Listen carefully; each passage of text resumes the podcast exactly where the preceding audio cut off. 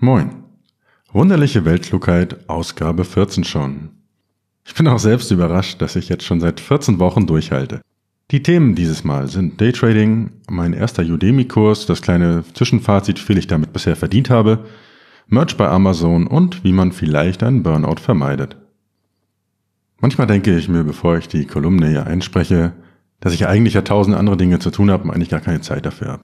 Ich habe aber auch gemerkt, dass mir dieses Reflektieren der Woche sehr hilft zu sehen, wie ich vorangekommen bin. Also unabhängig davon, ob du es als Podcast, im Blog oder nur für dich selbst machst, ist es was, was du ruhig mal ausprobieren kannst. Ja, diese Woche gab es viele organisatorische Dinge zu erledigen. Ich habe für diverse Impfungen über 800 Euro bezahlt, ich habe meinen Reisepass beantragt und all so ein Zeug erledigt. Beim Reisepass ist mir was Besonderes aufgefallen, und zwar mit welcher Leichtigkeit die Sachbearbeiterin im Amt meine Fingerabdrücke abgenommen hat. So eine Behandlung, die man früher eigentlich nur für, für Kriminelle hatte. Und darüber hat diese Sachbearbeiterin dann noch entsprechende Witze gemacht. Dass ich ab jetzt keinen Unfug mehr machen darf, weil ich weltweit in allen möglichen Datenbanken stehe. Und ich komme aus dem Sicherheitsbereich, aber ich will auch gar nicht zu technisch werden oder mir diesen Verschwörer-Aluhut aufsetzen. Aber zu diesem Thema Fingerabdrücke will ich diese Woche mal was sagen. Und zwar Fingerabdrücke als Sicherheitsmerkmal zu verwenden, egal wofür, ist absoluter Unsinn. Also egal ob im Ausweis oder in Telefon oder Computern, das gleiche trifft auf jegliche andere Form von derzeit verwendeter Biometrie zu, also auch der Iris-Scanner. Es ist so, dass Fingerabdrücke für ein paar Euro nachgemacht werden können. Das hat der Chaos Computer Club vor ein paar Jahren schon mal gezeigt. Mit paar einfachen Baumarktmaterialien konnten sie damals Fingerabdrücke erfolgreich kopieren. Und heutzutage sind selbst handelsübliche Smartphone-Kameras gut genug, um einen Fingerabdruck aus einer Entfernung von zwei, drei Metern zu fotografieren und daraus entsprechend den Fingerabdruck nur aus dem Foto zu rekonstruieren. Und das gleiche gilt für Iris-Attrappen zum Beispiel, diese Augenscanner, nur dass man da halt eine etwas bessere Kamera braucht. Unabhängig von dieser Technik hat Biometrie aus Sicherheitssicht mindestens zwei große Probleme. Erstens, sämtliche Behörden und sonstige Interessierte haben immer ein leichtes, euch im Falle des Falles diese Daten abzunehmen. Du kannst ja nur schwer deinen Finger irgendwie verstecken oder so. Und das zweite ist, ein verlorenes Passwort zum Beispiel. Das kann man leicht ändern. Aber ändert mal eure Iris oder euren Fingerabdruck. Das ist derzeit so, dass wirklich große Handyhersteller wurden bereits gehackt und Millionen von Fingerabdruckdaten rausgetragen. Selbst die US-Regierung hat's erwischt und 5,6 Millionen Fingerabdrücke waren es da ungefähr die von den entsprechenden Mitarbeitern und mit Sicherheitsfreigabe rausgetragen wurden aus entsprechenden Datenbanken. Also, nur ein kleines Fazit dazu, wenn ihr die Wahl habt, vermeidet jegliche Form der Biometrie. Diese dient nur eurer Überwachung, immer. Und wer sich ein wenig für das Thema Datenschutz und Privatsphäre interessiert, kann mal bei der Seite eines meiner sieben Tage Kursteilnehmers vorbeischauen. Und zwar findet ihr die Seite unter datenwache.de und dort findet ihr auch einen spannenden Podcast zu dem Thema meiner Meinung nach wirklich ein sehr, sehr wichtiges Thema und ich finde es toll, dass es Leute gibt, die sich dafür einsetzen. Gut, aber genug Negatives für diese Woche. Ich komme mal zu erfreulicheren Themen. Ja, wirklich erfreulicher ist das auch gar nicht. Es geht als erstes um das Thema Burnout. Und zwar hatte ich diese Woche ein Gespräch mit jemandem, der wegen Burnout von seiner Arbeit krankgeschrieben wurde. Und er versucht es jetzt mit Malerei und macht halt was völlig anderes. Er war in der Management-Ebene von der Firma und diese Firma hat halt irgendwelche Probleme bis zu 90 Stunden arbeitete er pro Woche. Teilweise sogar noch mehr. Bis es irgendwann halt wirklich gar nicht mehr ging. Schlafstörungen, Gedächtnisprobleme, Stimmungsschwankungen bis hin zu leichten Depressionen und so eine permanente Müdigkeit und Abgeschlagenheit waren so die Dinge, die er mir berichtet hat. Und das führte dazu, dass er einfach irgendwann gar nicht mehr aus dem Bett kam. Er blieb eines Tages einfach liegen. Er gab den Job auf und blieb weiter liegen, bis er irgendwann langsam dann mit Hilfe psychologischer Betreuung den Weg wirklich zurück ins Leben fand. Und dieses Burnout-Thema ist ja so ein bisschen so ein Trendthema, beziehungsweise es erwischt ja auch relativ viele Leute in letzter Zeit. Hat man zumindest das Gefühl von den Medienberichten her. Und er hat dann als Fazit einmal diesen Satz gesagt, dass harte Arbeit halt ihren Preis hat. Wir haben es ein bisschen darüber unterhalten, also über Arbeit, wie ich damit umgehe. Und für mich zum Beispiel sind 90 Stunden Arbeit meist kein Problem. Was aber auch daran liegen kann, dass ich natürlich nicht so viel arbeite. Aber das zugrunde liegende Problem von so einem Burnout ist vereinfacht gesagt das Gefühl, den Anforderungen, die an einen gestellt werden, nicht gerecht zu sein. Und das kann auch Selbstständige oder Freelancer betreffen. Denn diese haben oftmals in sich selbst, in ihrem eigenen Kopf, die höchsten Ansprüche. Also es ist wirklich so, bei vielen Selbstständigen, die ich kennengelernt habe, Die waren zu sich selbst viel, viel strenger, als jeder externe Chef es irgendwie sein könnte. Heute geht's mal darum, ich habe mir mal ein paar Gedanken dazu gemacht, warum ich mich nicht als Burnout gefährdet sehen würde. Vielleicht hilft dir das ja auch. Und der erste Punkt ist gleich, ich mache gerne, was ich tue und das solltest du auch tun. Wenn ich es Leuten erzähle, kommt oft als Antwort, du sitzt ja auch zu Hause, reist um die Welt, du kannst tun und lassen, was du willst. Ganz so ist es nicht, aber sei es drum. Wichtig ist, wenn du gerade nicht ändern kannst, was du tust, so kannst du doch deine Haltung dazu ändern. Seneca hat dazu mal gesagt, unglücklich ist nicht, wer etwas auf Befehl tut, sondern wer es widerwillig tut. Wir sollten daher die innere Einstellung gewinnen, dass wir wollen, was die Umstände von uns verlangen. Eines meiner Lieblingszitate zum, zur richtigen geistigen Einstellung beim Thema Online-Business auch. Also wenn es sich wirklich nicht vermeiden lässt, betrachte, was auch immer du gerade tust als Übergangsphase und arbeite daran, dir neue Tätigkeiten auszusuchen. Aber bis dahin ändere deine innere Einstellung zu der Tätigkeit. Und als kleiner Spoiler schon mal vorweg, es wird wirklich bei jeder Arbeit immer Sachen geben, egal was du tust, die doof sind. Mir gelingt das natürlich auch nicht immer, aber in der Theorie klingt es erstmal gut und umso öfter ich mir das bewusst mache, umso öfter klappt es dann auch. Also ein Tipp, wenn du schon nicht ändern kannst, was du gerade tust, dann versuch wenigstens deine Einstellung dazu zu ändern. In der Praxis sind es bei mir zwei Dinge, die mir dabei sehr helfen. Einerseits mir klar zu machen, dass ich nichts davon tun muss, sondern will. Und andererseits die Tätigkeit möglichst abwechslungsreich zu gestalten. Eine zweite Sache ist das Thema Nein sagen. Ich habe es mir aktuell auch wieder bei mir gemerkt, als ich zum Beispiel in Portugal mit so vielen tollen Menschen unterwegs war. So viele neue Projektideen, Möglichkeiten zur Kooperation und tausend Dinge, die ich alle gleichzeitig machen will. Mir fällt es dann auch oft schwer, Nein zu sagen, aber das ist was, woran ich aktuell wirklich sehr stark arbeite. Ich fange ja auch tausend Projekte an und vieles davon bleibt einfach liegen oder wird nie fertig. Aktuell versuche ich aber, mich nur noch auf Ideen zu konzentrieren, die ich auch wirklich fertig machen kann. Realistisch gesehen und auf meine individuelle Situation bezogen. Es gibt da ein paar Dinge zum Beispiel, die ich wirklich gerne programmieren würde. Aber ich weiß auch, dass diese Motivation dann ein paar Tage anhält, aber es wird nicht fertig. Für mich war so dieses sieben Tage Business-Konzept wirklich so die, die Wende. Dass ich jetzt so Projekte wie zum Beispiel den Daytrading-Kurs, das mache ich innerhalb von sieben Tagen, dann ist das Ding fertig. Und wenn ich irgendwann wieder Lust drauf habe, kann ich es nach und nach erweitern. Und aktuell ist es wirklich so, dass ich zu sehr vielen Dingen und Angeboten einfach Nein sage, weil ich weiß, dass es entweder nicht fertig werden würde oder aber mich stressen würde. Also mein Tipp, Lerne öfter Nein zu sagen. Der nächste Punkt, der so ein bisschen damit einhergeht, ist Entscheidungen treffen und zu diesen auch zu stehen. Also lerne Entscheidungen zu treffen.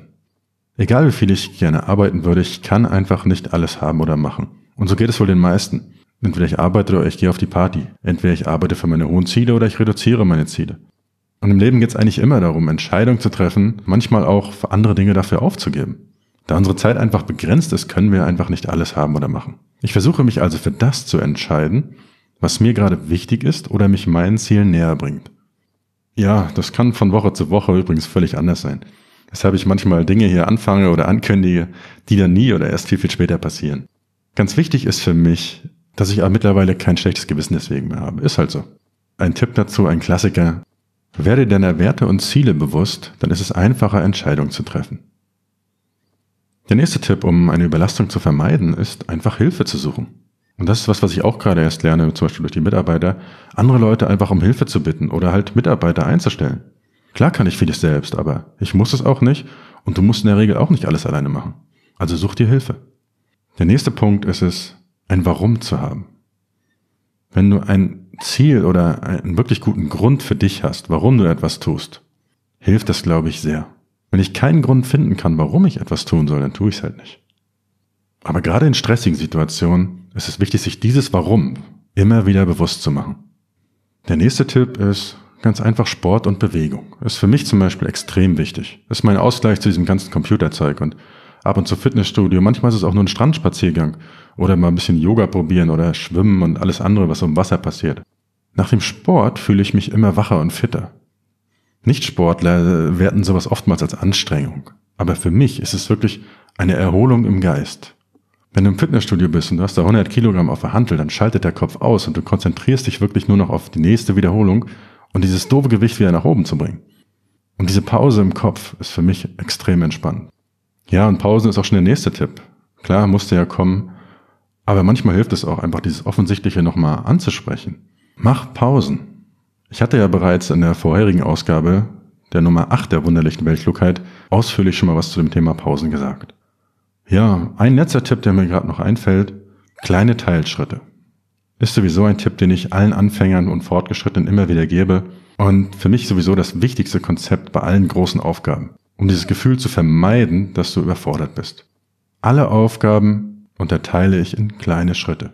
Egal ob es 10 oder 100 Schritte am Ende sind, ein kleiner Schritt ist immer machbar. Und am Ende ist man dann doch den ganzen Weg gegangen. Das war soweit zum Thema Stress und Burnout vermeiden. Einfach nur mal so ein paar Gedanken von mir dazu. Als nächstes erzähle ich euch, was diese Woche im Online-Business so passiert ist. Diese Woche habe ich mal wieder ganz andere Sachen gemacht, als ich mir letzte Woche noch vorgenommen habe. Ich habe viel zu viele E-Mails mal wieder nicht beantwortet, falls das jemand von den hört, Entschuldigung. Aber es sind auch einige spannende Dinge passiert, die ich mal kurz zusammenfassen werde. Zunächst mal wieder ein kleines Update vom Personal Branding. Mittlerweile ist es 14 Wochen her, ist die 14. Ausgabe. Vor 14 Wochen habe ich mit dieser thomasdahlmann.com Seite gestartet. Jetzt, seit dieser Woche endlich, bin ich bei Google auf Platz 1 unter meinem Namen. Damit habe ich einige wichtige große Seiten, wie zum Beispiel Amazon, überholt und denke, es ist ein wichtiger Schritt, da ich natürlich so auch direkt Einfluss auf meine öffentliche Wahrnehmung habe. Ein paar Sachen sind mir diese Woche noch zu diesem Thema aufgefallen. Ich habe zum Beispiel für meinen 7-Tage-Business-Kurs ein Webinar aufgenommen. In dem erkläre ich so die groben Schritte und zeige, wie man schnellstmöglich so ein profitables Online-Business aufbaut. Und dieses Webinar bewerbe ich per AdWords und per Facebook-Anzeigen, sowohl auf meiner thomasdahlmann.com Seite als auch der 7-Tage-Business-Day Seite. Und ich habe das diese Woche mal getestet. Ich habe exakt die gleichen Anzeigen, exakt die gleiche Landingpage, alles wirklich identisch. Gleiche Anzeigentext, gleiches Bild. Der einzige Unterschied ist die Domain. Und es ist derzeit so, dass die Domain unter meinem Namen viel, viel besser konvertiert als 7tagebusiness.de. Ob das jetzt am Personal Branding liegt oder das 7-Tage-Business für einige vielleicht unseriös klingt, weiß ich nicht genau. Aber erstmal könnte man das durchaus als klaren Vorteil des Personal Brandings sehen. Ein weiterer spannender Punkt zu diesem Thema auch war, dass exakt die gleiche Anzeige, genau der gleiche Text, wurde, wenn er auf meine private Seite zeigte, angenommen, die Anzeige. Und wenn dort 7tagebusiness.de stand, wurde die Anzeige zum Beispiel abgelehnt. Das ist mir zum Beispiel bei AdWords diese Woche passiert. Also gleiche Anzeige, auf meinen Namen funktioniert's, auf die 7-Tage-Business.de Seite nicht. Ja, so beobachte ich das Ganze mal noch ein bisschen weiter, aber bisher spricht einiges dafür, dass das Personal Branding funktioniert und vielleicht eine ganz gute Sache ist. Dann gibt es ein kurzes Zwischenfazit zu dem Thema Udemy. Die erste Woche seit Start des Daytrading-Kurses ist jetzt um. Mein Zwischenfazit soweit ist ja eher ernüchternd. Ohne weitere Werbung zu machen, haben sich drei weitere Leute eingetragen und nach einer kleinen Facebook-Kampagne waren es nochmal drei Leute. Komisch an der Sache bisher ist der Verdienst. Das Preismodell von Udemy sagt eigentlich, dass ich 97% erhalte, wenn die Leute meinen Gutscheincode eingeben. Hier habe ich auch gleich den ersten Fehler gemacht letzte Woche, da ich einfach den Kurs verlinkt habe, ohne einen Gutschein. Und dadurch Udemy 50% des Verkaufspreises erhielt. Also wenn ihr da irgendwie einen Kurs mal habt oder veröffentlichen wollt, bewerbt den immer mit einem eigenen Gutschein. So gebt ihr den Preisvorteil wenigstens an eure Kunden weiter und nicht an die Plattform. Deshalb gibt's jetzt für alle und dauerhaft mit dem Gutscheincode Daytrading 2018 40% Rabatt auf den Kurs. Wenn dich das Thema interessiert, kannst du das mal angucken. Das zweite, was bisher komisch ist, ist der Verdienst. Aktuell sind es nach einer Woche ungefähr 200 Dollar und 55 Teilnehmer, die den Kurs im Schnitt mit 4,53 Sternen bewertet haben. Es war nur ein Test, von daher ist es auch okay. Aber warum ich für einen neuen Teilnehmer weniger als 5 Dollar verdiene, ist mir überhaupt nicht klar. Ich werde mir das nochmal genauer anschauen, aber der Kurspreis liegt eigentlich bei 99 Euro, habe ich da irgendwie eingestellt. Aber die habe ich bei weitem niemals irgendwo erhalten. Ja, damit das Zwischenfazit. Die Plattform hat für mich bisher keine Vorteile, da die Teilnehmer bisher alle über mich kamen. Ich werde das jetzt mal noch einen Monat lang ohne Werbung so laufen lassen und dann nochmal ein neues Fazit machen oder gegebenenfalls auch die Plattform wechseln. Ich weiß derzeit aber noch nicht, wie viel die Teilnehmer nachher wirklich für den Kurs bezahlt haben. Weil wenn die den Preisvorteil haben, dann wäre das für mich noch okay. Aber wenn die Plattform das ganze Geld kassiert, dann definitiv nicht. Das soweit als Fazit. Erstmal abwarten. Und es waren genau 194,17 Dollar nach sieben Tagen bei 55 Teilnehmern. Immerhin ein Online-Business erfolgreich in sieben Tagen abgeschlossen und den Teilnehmern den erwarteten Mehrwert geliefert, weil das Feedback war bisher sehr gut. Außerdem habe ich diese Woche die Daytrading-Buchseite endlich mal optimiert. Ich habe gemerkt, dass daytradingbuch.de eigentlich recht viele Besucher hat, aber ich da wirklich kaum was mitmache. Ich habe ein paar tausend Abonnenten im Newsletter und ich habe noch nie Newsletter verschickt. Ich habe irgendwie nach dem erstmaligen Start der Seite nichts weiter da gemacht. Jetzt habe ich ja vor einigen Wochen schon das neue Design online genommen und diese Woche habe ich ein paar Videos dazu erstellt. Ich habe auch den Kurs dort jetzt eingebaut zur Bewerbung und ich habe einen kleinen E-Mail-Funnel erstellt, in dem ich die Teilnehmer praktisch die ersten Tage nach dem Eintrag in das Thema Daytrading einführe. Ich gebe ein paar Tipps dazu und erleichtere Ihnen damit hoffentlich diesen Start in diese Börsenwelt.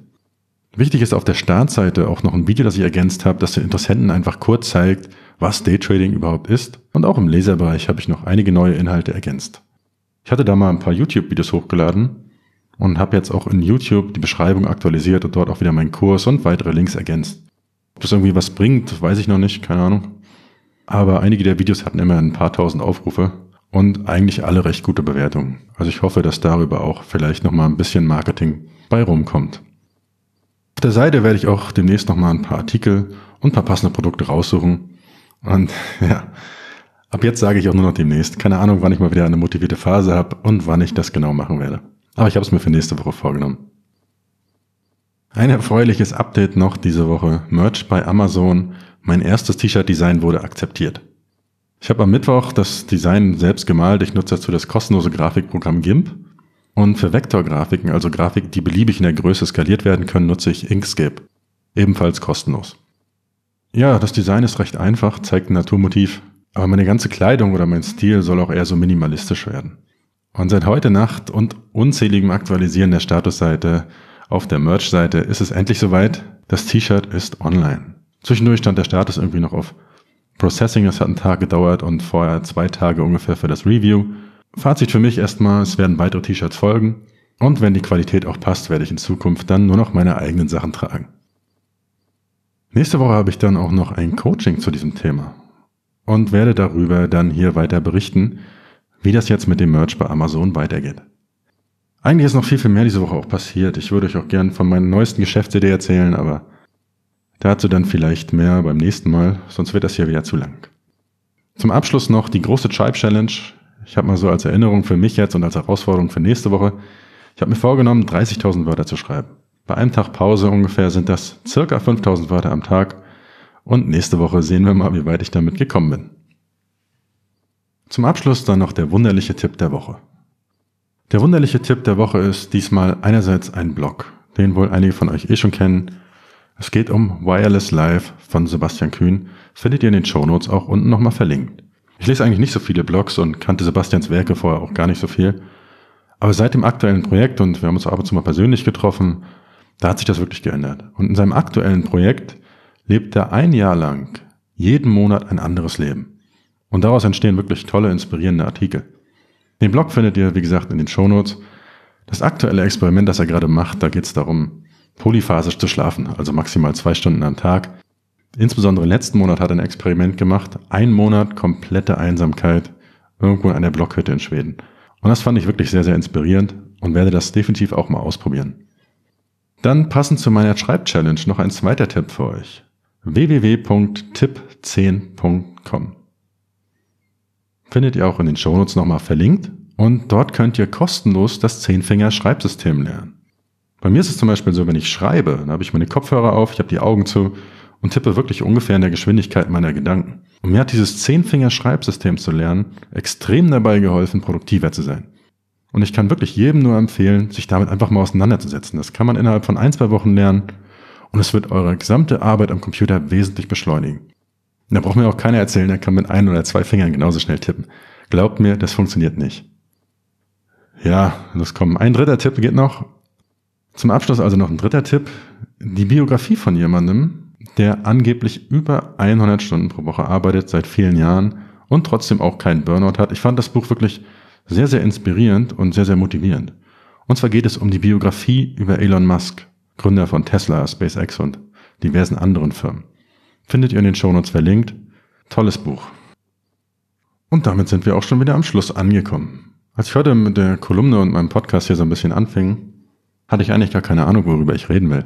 Jetzt musste ich das sogar kürzen, konnte gar nicht alles erzählen. So kann es manchmal gehen, wenn man anfängt und den ersten Schritt macht. Es geht einfach wie von selbst. Mein nächster Schritt ist, dass ich jetzt zum Sport fahre, um dem Burnout vorzubeugen. Welchen Schritt machst du als nächstes? Vielleicht ja etwas, was du schon lange aufgeschoben hast. Aber egal was es ist, viel Erfolg dabei und bis bald.